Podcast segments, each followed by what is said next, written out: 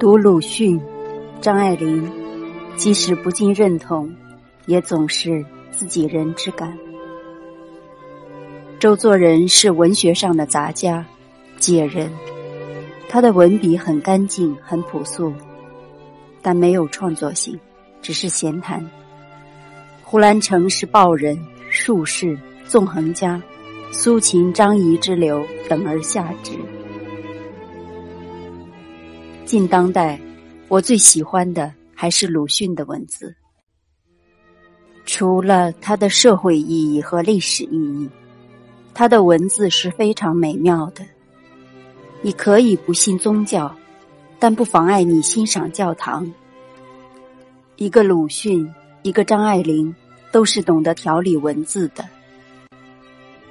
张爱玲十四五岁就开始写东西。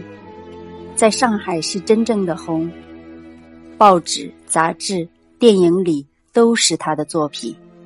他得意早，才有资格叫一声“成名要趁早”。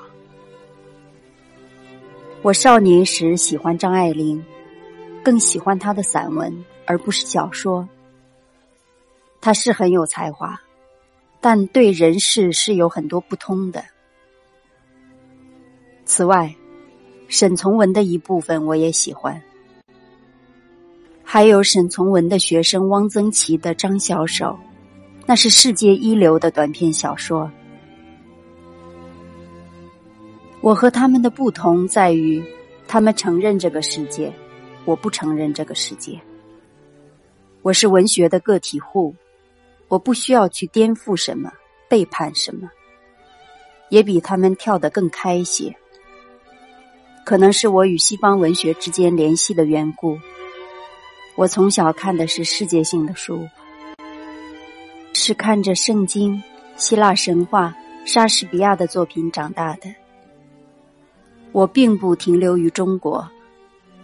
事实上，长久以来，中国文学家与西方的关系是游离的、不稳定的。徐志摩他们到欧洲留学。只是到外国历练或者看一看，并没有在西方文化环境中长期驻留。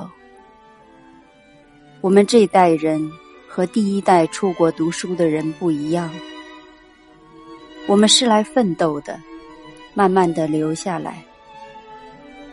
我几十年都在西方，相对而言比较深入。他们那一辈实际上是。走马观花。现在看来，现代幸亏有个鲁迅，否则更荒芜了。鲁迅后来去做立此存照的事，那对象是新闻，弄文学的为新闻存照，终究是有些浪费。新闻是弄不过来的。整个来看，鲁迅非常好。遗憾，还未展开。